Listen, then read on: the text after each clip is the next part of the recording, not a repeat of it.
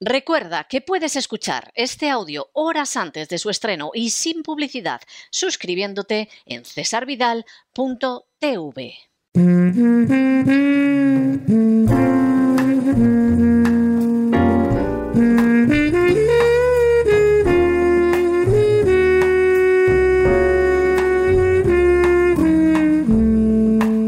La biblioteca con Sagrario Fernández Prieto.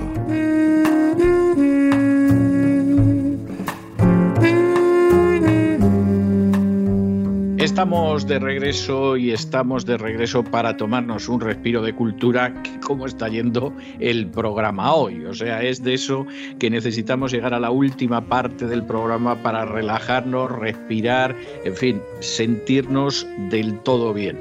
Y, por supuesto, lo vamos a hacer como es jueves en la biblioteca de Doña Sagrario Fernández Prieto.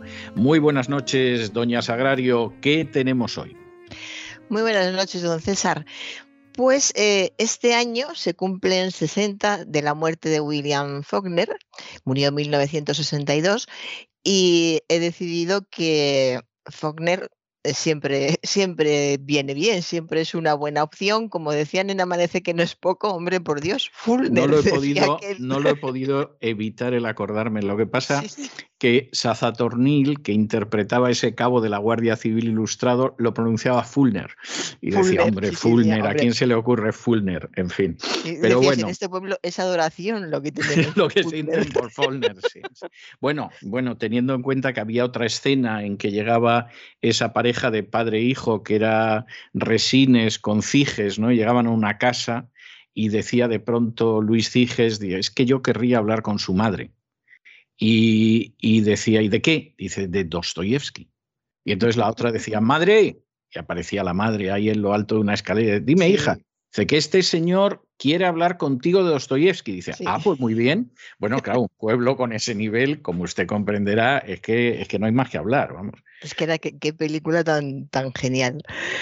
Pues tan absurda, absurda pero genial. en España. Sí, sí. Era, era algo verdaderamente. Pero le quedó muy bien. De hecho, trató de repetir la jugada con otra, pero no le salió. No, tenía sus momentos, pero es que en, la tierra como en el cielo era en, el cielo, sí. Bueno, tenía, como usted dice, sus momentos, pero es que era muy difícil que le pudiera salir una película igual de bien que, que esa que era, era graciosísima. O sea, una, además es que era una tras otra, tras otra, tras otra. Una película coral, pero que además. Sí, y tal cantidad de actores buenos. es impresionante. Y que estaban muy bien. todos, todos muy bien. Y que ha terminado incluso mm, creando una serie de, de, frases y de guiños que siguen en el lenguaje popular. El otro día eh, me envía una persona un tuit a mi cuenta de Twitter donde dice César, todos somos contingentes, pero tú eres necesario. Sí, sí, Era, decían del alcalde en la película, ¿no? Entonces, pues, de estas cosas así. Bueno, bueno. Yo suelo utilizar en, algunos momentos, todos somos contingentes, pero tú tampoco eres necesario. Para, parodiándole.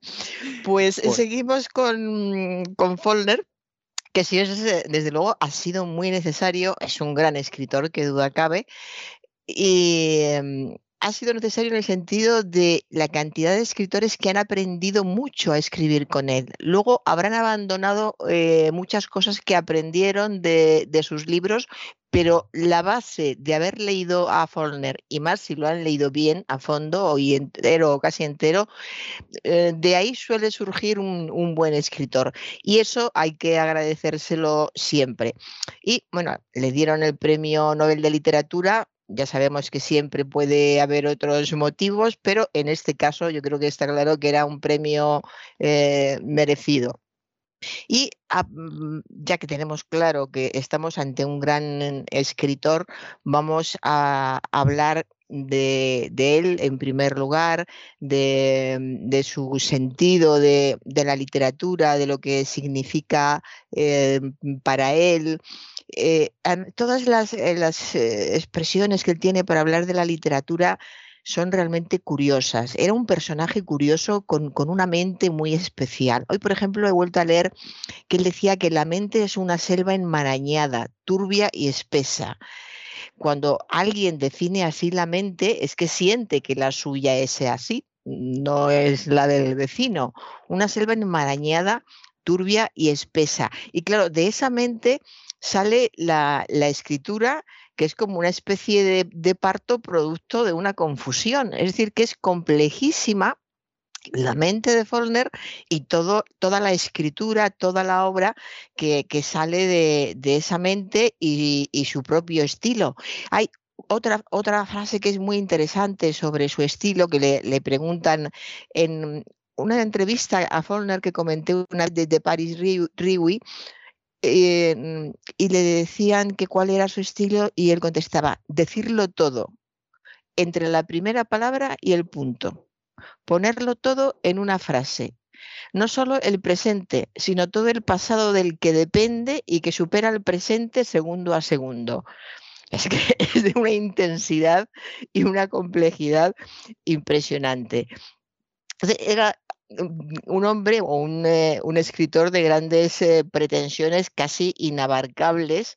Eh, es un reto literario que difícilmente se puede, se puede cumplir, pero realmente si vas leyendo toda su obra, vas comprobando cómo fue mm, haciendo astillas todas las formas tradicionales de narrar, cómo fue eh, adquiriendo técnicas nuevas que ahora parecen modernísimas. Por ejemplo, el punto de vista múltiple, que ahora parece algo tan normal, contar una historia desde diferentes puntos de vista.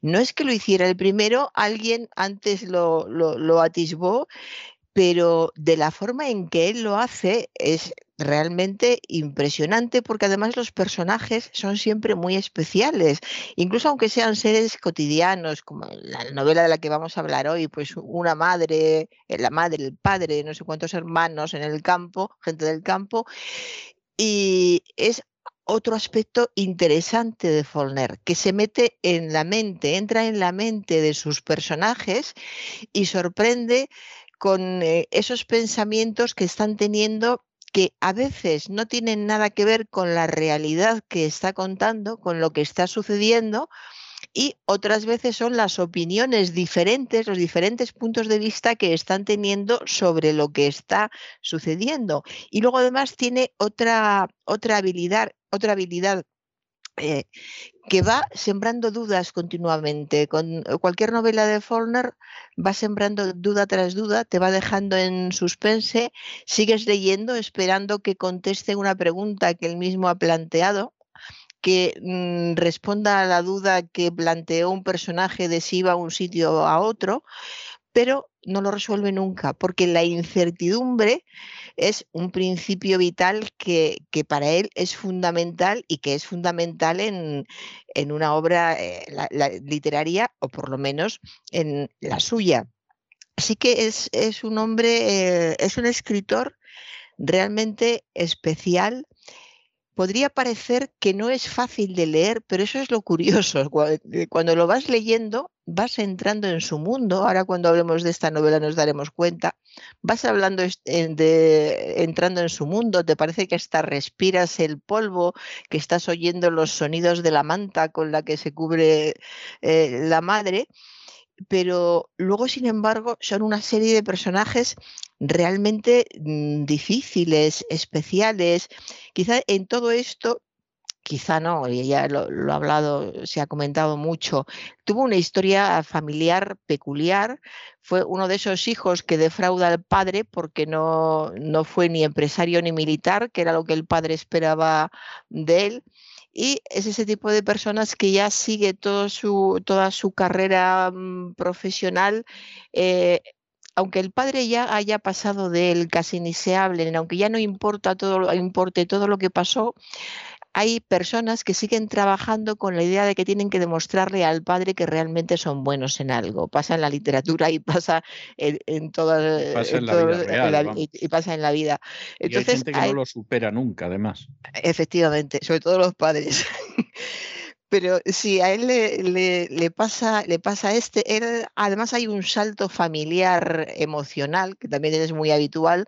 Él tuvo un abuelo militar, que le llamaban el viejo, el viejo coronel, y, le, le, adoraba, apenas le trató, y murió siendo él muy, muy pequeño, pero eh, adoraba esa imagen. De hecho, eh, Follner fue un gran mentiroso en su vida, que también suele suceder con muchos escritores, y contaba muchas batallitas sobre su familia.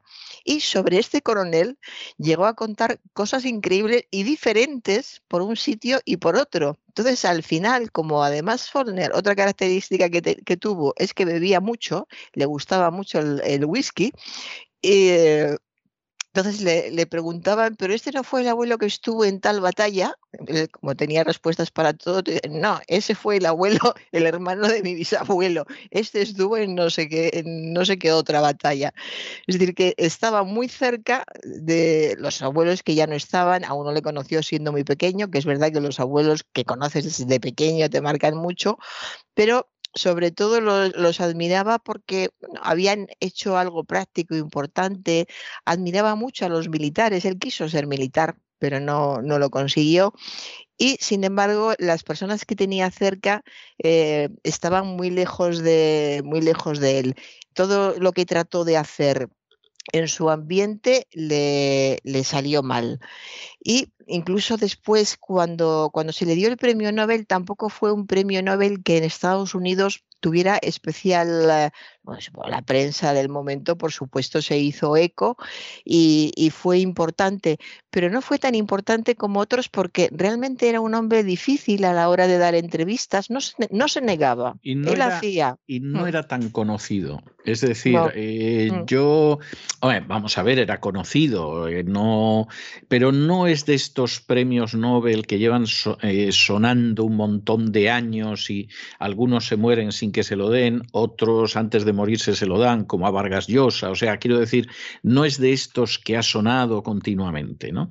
Y yo creo que el premio Nobel contribuyó a que se le conociera más, pero eso sucede también con, con muchos otros, pero no causó, por ejemplo, el impacto de Hemingway. O sea, Hemingway sí. era muy conocido y era muy popular y, era otra historia, ¿no? Y por otro lado, sin embargo, a mí Follner me parece muchísimo más escritor que Hemingway. Eh, y con el paso del tiempo me parece que hay una distancia inmensa entre los dos, pero es verdad que no provocó ese impacto y, en fin, ese, ese ruido que provocó, por ejemplo, el de Hemingway, que es muy cercano, o incluso el de Steinbeck, que es que son eh, premios Nobel muy, muy muy cercanos en el tiempo, ¿no? Sí, porque eran personas más con Bueno, lo de Hemingway es que él era una promoción andante por donde iba, ¿no? Pues se le conocía en todas partes, dejó huella en, muchos países, se le apreciaba también gran bebedor, por, por cierto. Steinbeck había hablado de, de, de, la Gran Depresión y entonces yo creo que eso le acercó muchísimo a la gente porque fue una etapa terrible y todas sus novelas que hablan de esa época, de esa gente que literalmente se moría de hambre, que se quedaron sin casas, eso le acercó al, al público y también se le veía de otra forma. Pero Follner es que además le, le gusta apartarse a veces se tiene la sensación de que le gusta ser antipático, por ejemplo, en esta entrevista que le, que le, hizo esta revista tan famosa que solamente entrevistaba a grandes escritores, estuvo realmente antipático. Incluso hay, hay un momento en que el, periodista se lo, se lo dice y él contesta con, con evasivas y le viene a decir si le parezco antipático, vaya sé que quiere que le diga, ¿no? O algo por el estilo. Es decir, que es, es un hombre eh, difícil.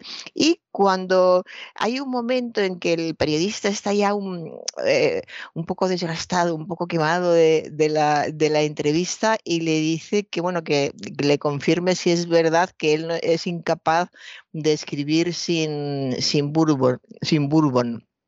Y él contesta muy seco, Da igual que sea bourbon, me basta con whisky, mucho whisky es lo que necesito. Escríbalo, escríbalo, como diciendo, no se crea usted que me va a chantar por lo del bourbon y además no es bourbon, es mucho más fuerte, es, es whisky. Y él eh, le dice, cuando le, le, pregunta también por, Cuál, cuál, es su método para, para, para escribir eh, tanto, qué es, lo, qué es lo que hace pues lo que hace es el 95% escribir y el 5% restante escribir. Son todas respuestas de este tipo y los comentarios del periodista van en el sentido de qué difícil es hacer una entrevista a este hombre y si es difícil hacerle una entrevista y estar con él una hora, lo que debe ser vivir o, tenerle cerca.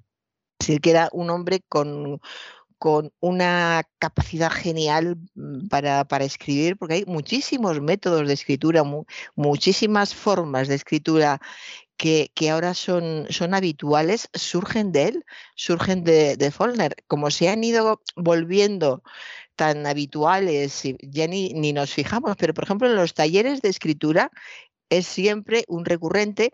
El comienzo de la obra que, vamos a recomendar hoy, mientras, mientras agonizo, yo lo he utilizado en talleres de, escritura y además es, eh, es, muy útil para ver de qué forma lo, organiza. Mientras agonizo es la, historia de, una, de, una, familia en la que se va a morir, la madre se está muriendo y tiene eh, no sé cuántos hijos, siete u ocho hijos, pues, más el marido, y mientras la madre se está muriendo, están decidiendo dónde la van a enterrar.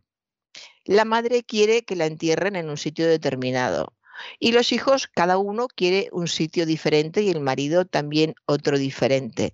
Entonces, Follner lo que hace es ir dando paso, poniendo el nombre de cada uno de ellos. Empieza el libro con mm, Dar. Dar es uno de los hijos. Y empieza diciendo, Yul y yo salimos del algodonal. Esto es lo primero. Fíjese de qué manera. Esto es que es cine puro, la verdad es que es muy cinematográfico, Follner. Eh, pues, eh, te, imaginas una, una, pantalla, un sendero, un, un algodonal y de, ahí sale un personaje con un sombrero de paja, entonces ya te sitúa directamente en una eh, geográficamente ya te ha situado. A continuación, un sendero y unas pisadas. Y después van apareciendo eh, un cobertizo, es decir, te va situando en, en, el campo del sur de Estados Unidos a base de imágenes, imágenes mientras lees si fuera en la, en la pantalla sería mucho más lógico, claro, de las pantallas están para eso, pero aquí es todo a base de, palabras y en un son cortísimos capítulos, eh, sería en un par, no, no llega a página y media sería. Y luego a continuación aparece una hermana que, eh, que dice, pues ayer mismo recogí los huevos de los nidales y me puse a cocerlos, luego hice las, eh, las tortas, porque claro, yo no soy como tal, y así va poco a poco todos los hijos, el padre, la madre, cada uno de, de ellos mm, va contando lo que hace y entre medias va hablando del tema de, la madre enferma, de lo que van a hacer, va hablando del carácter de sus hermanos, fulanito hace o deja de hacer lo otro, padre ha hecho esto o lo otro, y va surgiendo la vida en conjunto de todos a partir de 10 eh, diferentes voces. Y se, hace, es muy ligero de, leer, por cierto, me he fijado porque he visto aquí que he subrayado algo y es que me ha llamado la atención lo de los adjetivos, no lo tenía subrayado de... Eh, o sea, no me había dado cuenta de otra vez porque siempre hablamos de que tienen que ser los, justos. Hablamos en alguna ocasión, lo hemos dicho, a Zorín y sus tres adjetivos que se hizo famoso en, en este país. Y aquí tenemos a William Faulkner diciendo que se, quedaba, que se quedaron rígidos, estáticos, terríficos y que el caballo se, apoyaba en sus patas traseras, tiesas, vibrantes, eh, lo de los tres adjetivos también le, gustaba, pero no sobra ninguno. Hay que reconocer cuando dice eh, tiesas, por ejemplo, las patas de los caballos, eh, cuáles, las traseras, cómo estaban tiesas y cómo estaban nerviosas, vibraban, porque el caballo no, estaba a gusto, y, y, así todo.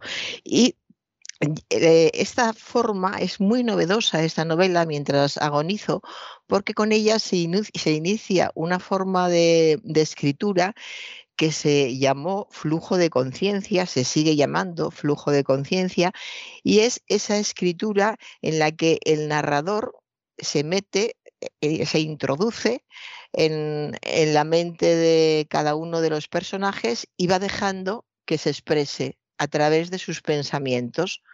Eh, sus pensamientos fluyen y él los va recogiendo.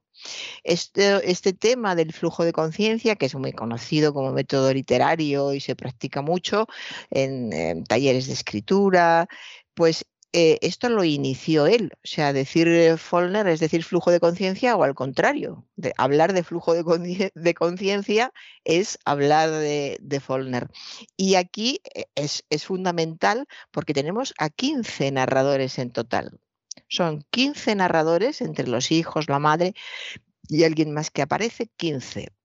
15 narradores en 59 capítulos que van eh, contando qué es lo que van a hacer con la madre, cómo es su vida cotidiana, a quién quería más la madre. Por ejemplo, esto es muy curioso. Imagínese una familia numerosa con muchos hijos y cada uno de los hijos en algún momento piensa, claro, como madre prefería a fulano, claro, como madre prefería a Mengano, y eh, ninguno acierta, claro, ninguno acierta con cuál es el, preferido. Y lo mismo con el padre, claro, padre a mí me trata mal porque a él le gusta estar con, con, tal o con cual. O se piensa que yo no, yo me callé porque le tenía miedo, pero en realidad me, me callé por tal cosa. totalmente, totalmente. Sí, sí, sí. Pues ese el, es el mérito de Follner que nos, nos mm, describe a todos o describe situaciones que todos hemos podido vivir, las eh, sitúa en un ambiente que para nosotros es muy lejano, el sur de los Estados Unidos, la zona de Mississippi, pues para la mayoría de los españoles, por ejemplo, no, significa nada, no tiene raíces allí. Eh, vivimos de una manera completamente diferente porque para empezar no vivimos en granjas en mitad del campo y no trabajamos la tierra y sin embargo te sientes identificada con la madre y su preocupación porque no ha puesto patatas a, cocer porque la manta no está bien, bien limpia y cuando la estira le llega de, determinado olor. El padre que mm, no tiene ganas de gritar, pero va a tener que gritar a un hijo porque si no grita va a pasar eh, la paja, se va a perder. Eh, son continuos detalles de una forma de vida con determinadas actitudes familiares con las que eh, es prácticamente imposible no identificarse, con un padre de esa manera, con esa rivalidad entre, entre los hermanos. Ahora que hablo de rivalidad entre hermanos, ya en otra ocasión que hablé de Follner lo comentamos. Follner conocía muy bien, muy bien la Biblia. La mayoría de los norteamericanos o en América en general se conoce bien y, se lee. Y, más en el sur de Estados Unidos, que es el, Bible Belt, que era de donde era él, del cinturón bíblico. Efectivamente. Entonces, él estaba acostumbrado, eh, desde que era muy pequeñito, había que, leer un fragmento de la Biblia, eh, había que, porque se leía por las noches, pero era el abuelo, siempre la, persona mayor es, la que decide qué es lo que se va a hacer, el abuelo le daba la Biblia a él y le decía lo que tenía que leer. Entonces era él el encargado de, leer la Biblia y eh, durante muchos años, siempre, todas las noches se leía la Biblia y hay eh, una influencia impresionante de historias bíblicas en, toda la obra de, de. Se nota, como usted dice, también en, otros autores norteamericanos, pero yo creo que en quien más se percibe esta influencia bíblica es en Follner y con, y con diferencia. De modo que todo, todo esto va, surgiendo para crear esta historia de la mujer de un humilde granjero de Mississippi, la mujer que se llama eh, eh, el granjero que es, un buen hombre y ella pues no sabemos muy bien, pues, no son ni buenos ni malos. Follner te deja siempre la sensación de que sus personajes son lo, lo que pueden ser, es que no pueden ser de otra cosa. Están condicionados por la manera en que viven, la manera en que trabajan, por la educación que han o no han recibido. Entonces, hacen lo que pueden con lo que son. Y él se introduce en sus mentes para ir captando este flujo de conciencia y que vayamos viendo cómo son de verdad y acabas con la sensación, que es muy especial, de que hay una familia de 15 personas de la que tú conoces todo, que se han sincerado directamente contigo, pero que entre ellos no se conocen. Y esto realmente es eh, lograr esto en una novela que no es muy larga, que tiene doscientas y pico páginas, realmente tiene muchísimo mérito. Y yo digo que es para, para leerla con cuidado y, estudiarla, porque se aprende mucho leyendo de, de, una novela como esta. Ahora puede que no sea tan, tan novedoso, este, este método, pero hay que tener en cuenta que el método eh, surgió en los, la novela, perdón, se escribió en los años, eh, en los 50 aproximadamente. Y entonces sí, era, era modernísimo, eh, de modo que el premio Nobel también en este caso tiene su sentido porque siempre se supone que se premia la innovación en el, en el premio Nobel, tanto en literatura como en, las otras materias. En, en, algunos casos de escritores lo de la innovación no está del todo clara, o sí está clarísimo que no, que no la hay. Pero en el caso de, de Follner, desde luego sí está claro que hay innovación por la manera en que describe todo, todo su mundo, por la manera en que trata a los personajes. Es como si hubiera descubierto toda esta zona del Mississippi para todo el mundo y de hecho hay muchas películas que están ambientadas en las obras de, de. Eh, eh, he apuntado alguna, no sé si la encontraré ahora. Bueno, no he dicho algo fundamental que se habla siempre de ello, y es que creó un territorio, un territorio propio, un lugar eh, suyo que solo pertenece a él, puesto que él lo creó, un territorio literario, por supuesto. Que es la inspiración, por ejemplo, de Macondo. De Macondo, sí. Eh, creo que lo reconoció García Márquez, ¿no? Tengo idea de haber leído algo. Sí, pues sí, yo, creo que no es el único, no, yo creo que no es el único que se vio inspirado por Follner, ¿eh? pero García Márquez ha reconocido que, bueno, si no lo inspiró era el equivalente a, o sea, en ese sentido, ¿no?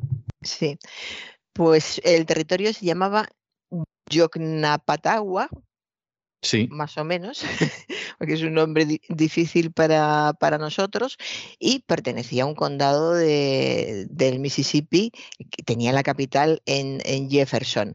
Jefferson estaba, eh, está todo alrededor de, este escritor, eh, todo, todo coincide, porque Jefferson en esa época era una ciudad totalmente decadente que tenía la economía eh, totalmente hundida. Los edificios de, las familias importantes se caían de, viejos, se caían las, fachadas.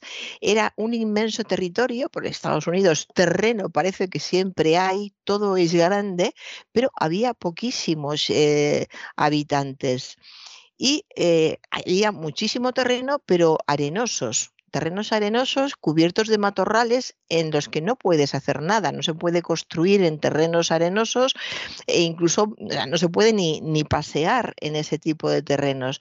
De modo que es eh, esa sensación de estar en un lugar con muchas posibilidades pero que en realidad no, no, tiene ninguna. Podría tenerlas sí y cuando ves todo lo que habría que hacer te das cuenta de que no, estás en un lugar enorme que pudo haber sido otra cosa, pero llega el momento en que tienes que reconocer qué es lo que es y las posibilidades son, son mínimas y la vida es terriblemente difícil, la pobreza, más que pobreza es, es miseria, es impresionante y cuando todo esto se lleva a, la, a una forma de vida familiar, es igualmente duro, pues significa pelearse a ver quién come más patatas cocidas, porque a lo mejor el, hermano que tienes al lado ha comido una patata cocida más que tú. Significa que la madre se mate a, trabajar y acabe pareciendo una vieja cuando solo tiene treinta y tantos años. Antes de, los cuarenta ya parece una anciana. Que el padre esté siempre de, de mal humor Incluso hay un doctor que es un personaje muy, muy positivo, el doctor Peabody, que me hace gracia este adjetivo, porque es, perdón, este, este apellido, porque parece muy de película, el doctor Peabody. Pues el doctor Peabody, que es el que atiende a la, a la madre, se, escandaliza de la forma en que, en que viven, de que haya un, hijo que se ha roto la, pierna y no le hayan hecho ni caso, han seguido andando y el otro ha seguido con la pierna rota detrás como ha podido. Son de una crueldad, pero no hacen estas cosas por crueldad. Eh, es como si fueran no quiero decir animales, pero coloquialmente es lo que diríamos, como si les faltara un, salto que dar para ser realmente humanos bueno, son personas, pero quizá les falta humanidad. Retiro lo de animales, aunque es lo que espontáneamente diríamos todos mientras vamos leyendo algunos pasajes de, este libro. Entonces, es, eh, es todo muy, muy, desagradable, una, una, muy desagradable en cuanto a la forma de vivir, dificultoso diría yo. Todo está lleno de dificultades todo está lleno de, mm, de rabia. Por ejemplo, la de veces que maldicen al padre por haberlos engendrado, tanto la, a hijas e hijos, eh, todos. Hay un, en algún momento, como es con el padre con quien tienen encontronazos, la madre está enferma y débil en la cama y tienen encontronazos con el padre porque además tiene un carácter muy, muy fuerte. Y le maldicen con, con unas palabras eh, realmente muy duras. La violencia eh, eh, parece que está eh, surgiendo o a punto de surgir en cualquier momento. Es decir, que no hay nada parece que no hay nada a lo que agarrarse, que no hay nada que sea verdad y que les importe, que no hay palabras que les sirvan en ningún momento, esas palabras precisas mm, para, para indicar que se preocupan por ti, que, que quieren que estés mejor, que, van a hacer el esfuerzo de traerte algo de comer, aunque sea difícil. Todas esas cosas que parecen tan habituales entre seres humanos que conviven, que se tienen cariño, todo eso falta en, en esta familia. Y todo eso lo vas descubriendo además por los pensamientos de cada uno respecto a los otros y respecto, o sea, respecto a cada uno individualmente y en conjunto. De modo que es realmente interesante y, curioso. De hecho, se le ha comparado también eh, a él y en concreto a esta novela con La náusea de, de, Sartre, porque se la considera una novela muy existencialista, muy pesimista en todos los aspectos de, de la realidad, transmite esa idea de que mm, la vida eh, es algo de lo que no se puede esperar nada. Esa idea de Sartre de la vida como un desgraciado accidente, que una de sus eh, de sus frases más es una de sus frases más repetidas. De sus afirmaciones sí, más repetidas, efectivamente, sí. Pues e, esa, esa idea parece que transita por, no sé si por toda, por toda la obra, probablemente sí, pero desde luego por esta novela transita. Y claro, ya que estamos hablando de Sartre, pues eh, tengo que decir que también cierta náusea eh, transita en, en, el lector en algunos momentos, pero, pero más que nada em, transmite cierta, cierta tristeza, tristeza de ver estas personas que viven de esa manera, con esa precariedad em, económica, anímica, sentimental, sentimientos más, eh, más primarios y no es eh, descorazonadora, no es una novela que acabes y digas, pues qué horror, o, que te deprima, o que te sientas mal. Eh, no, porque de vez en cuando hay, hay atisbos de alguien que quiere hacer las cosas bien. Claro, en un escenario tan terrible, cualquier detalle positivo destaca más. Pero es que incluso aunque no hubiera esos detalles, es uno de esos libros que te transmite las ganas de ser de otra manera, porque el lector eh, a cada momento está pensando, por Dios que le lleven a esta mujer tal cosa, por Dios que, que la ropen, por Dios que tengan cuidado con la carreta, que fulanito no se pelee con el otro, que el padre deje de decir burradas a Menganito. Entonces, es una llamada a la compasión del lector, lo cual ya es el colmo de la habilidad por, por parte de, de Follner. De modo, bueno, yo eh, estaría hablando de, del libro mucho tiempo, pero creo que ya me he pasado de, lo que debía. Me parece que, eh, por supuesto, Follner hay que, hay que leerlo. Hay muchas obras interesantes, Luz de Agosto o, Santuario son obras buenísimas eh, también. Otra vez que hablé de él, recomendé Palmeras Salvajes, fue la que recomendé. Sí es muy, es muy recomendable y además eh, eh, está en muchos autores que leemos, que, perdón, que, que leemos. Eh, como hemos dicho, está García Márquez, pero está Vargas Llosa, que también le admira y también hay influencia en él. en España está Benet.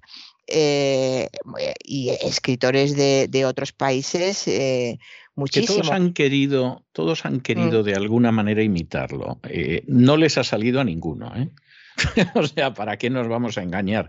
Yo creo que el que más, el que más se ha aproximado eh, seguramente ha sido García Márquez. Pero el resto, efectivamente, todos han querido hacer algo parecido, similar.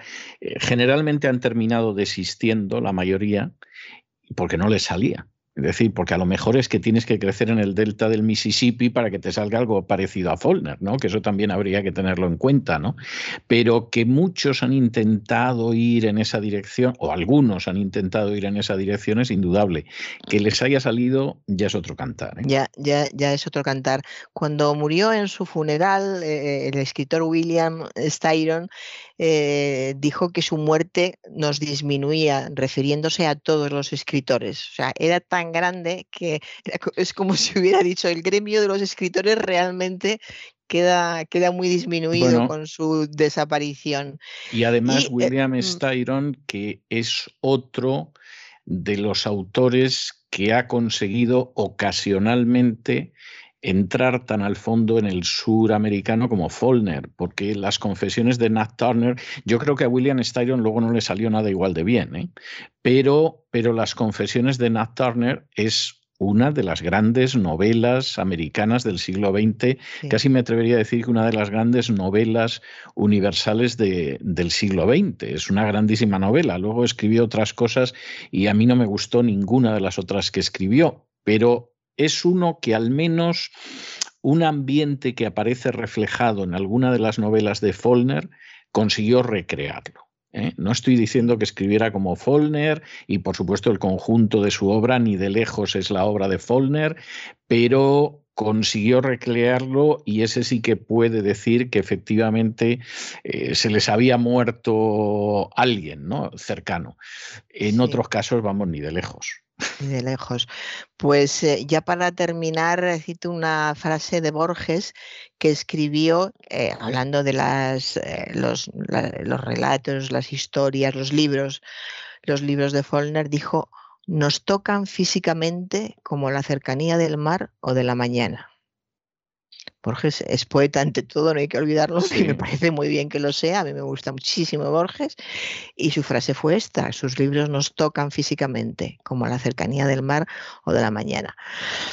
Así que no sé si ha, quedado claro que tenemos que leer a Follner, sí, dígame. Lo cual es muy Borges, es decir, eh, a mí no me sorprende en absoluto porque eso es, es muy Borges, pero muy Borges, muy Borges, y de hecho además, eh, vamos a ver, Borges decía que él no sabía si era un buen escritor, pero sí era consciente de que era un buen lector. Y yo estoy de acuerdo con eso. Eh, yo creo que Borges era un gran escritor. No es que sea de los diez primeros, o por lo menos de mis preferidos no lo es, pero sí tengo que reconocer que aparte de ser un buen escritor, era un gran lector. Yo creo que es uno de los, de los escritores que había leído muchísimo, que había leído además en todas las direcciones, no solo novelas, sino que tenía una cultura de lector amplísima. La, propia biblioteca de Borges es verdaderamente impresionante por la, la selección que él llevó a cabo y es de esos juicios que efectivamente merece tener en cuenta. Lo que te recomienden otros ya es una cosa que yo tengo más dudas, pero en el caso de Borges, desde luego es para pensarlo.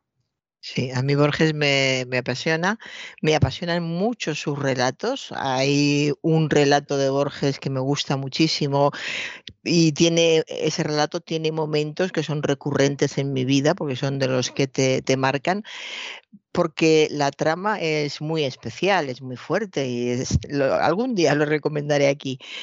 Pero sobre todo es el estilo, es la forma en que va deslizando frases, esa sensación de que está pasando algo eh, importante o, va a pasar, pero no lo vas a ver claro hasta el último momento cuando lo cierra y cierra herméticamente herméticamente porque no te va a explicar nada más de lo que haya dicho antes. Y si, quedan, si te han quedado cabos sueltos es que tú no has leído bien algo o no te has enterado de algo o hay algo que no tienes por qué saber, porque el lector tampoco tiene por qué saberlo todo.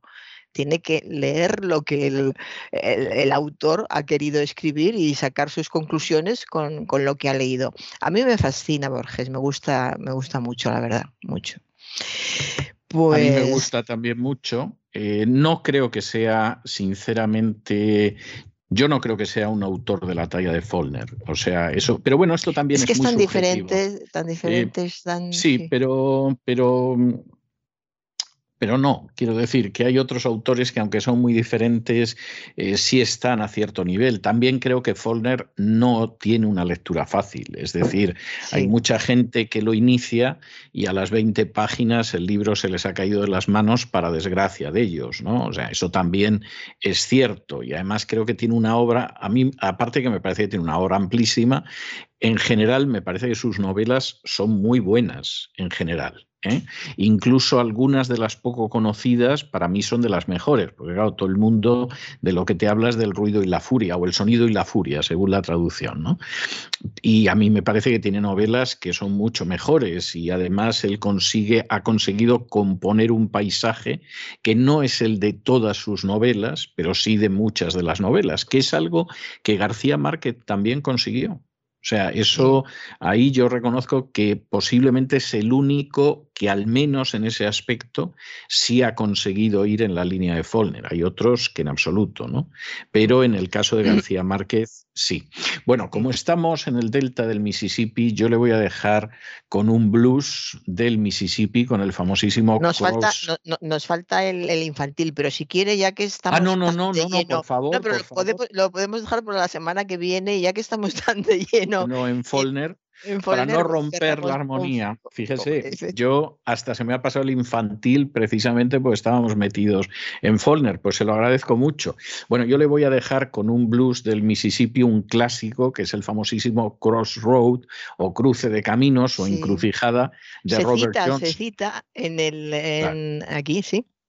Claro, no, no, claro, pero es lógico, es un clásico del blues. Además, usted sabe que hay una leyenda que ha dado lugar a una película muy entretenida, además, de que Robert Johnson eh, en un cruce de caminos hizo un pacto con el diablo.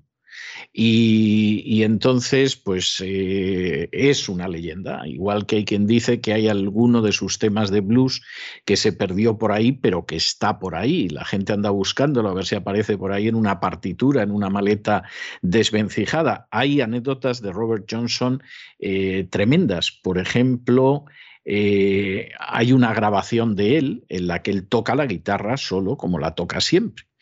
Y esa grabación, escuchándola el guitarrista de los Rolling Stones, ah, tocaba de maravilla la guitarra, ¿quién era el que estaba con él haciendo los riffs? Y le tuvieron que contestar que no había nadie, que se los hacía el propio Robert Johnson. Claro, los dados a lo paranormal dijeron, el diablo. O sea, evidentemente Robert Johnson tocaba y tenía al lado al príncipe de las tinieblas haciendo los riffs de la grabación.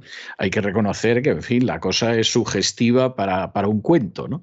Pero bueno, yo le voy a dejar con esta encrucijada, este cruce de caminos, este crossroad de Robert Johnson hasta la semana que viene. Hasta la semana que viene, don César. Y con este blues absolutamente enigmático, misterioso, casi paranormal, que es el Crossroad de Johnson, hemos llegado al final de nuestra singladura de hoy del programa La Voz. Esperamos que lo hayan pasado bien, que se hayan entretenido, que incluso hayan aprendido una o dos cosillas útiles y los emplazamos para mañana, Dios mediante, en el mismo lugar y a la misma hora. Y como siempre, nos despedimos con una despedida sureña. God bless you. Que Dios los bendiga. El programa La Voz es una producción de Artorias Incorporated y al amparo del derecho a la libertad de expresión no se hace responsable de las opiniones vertidas en el curso del mismo.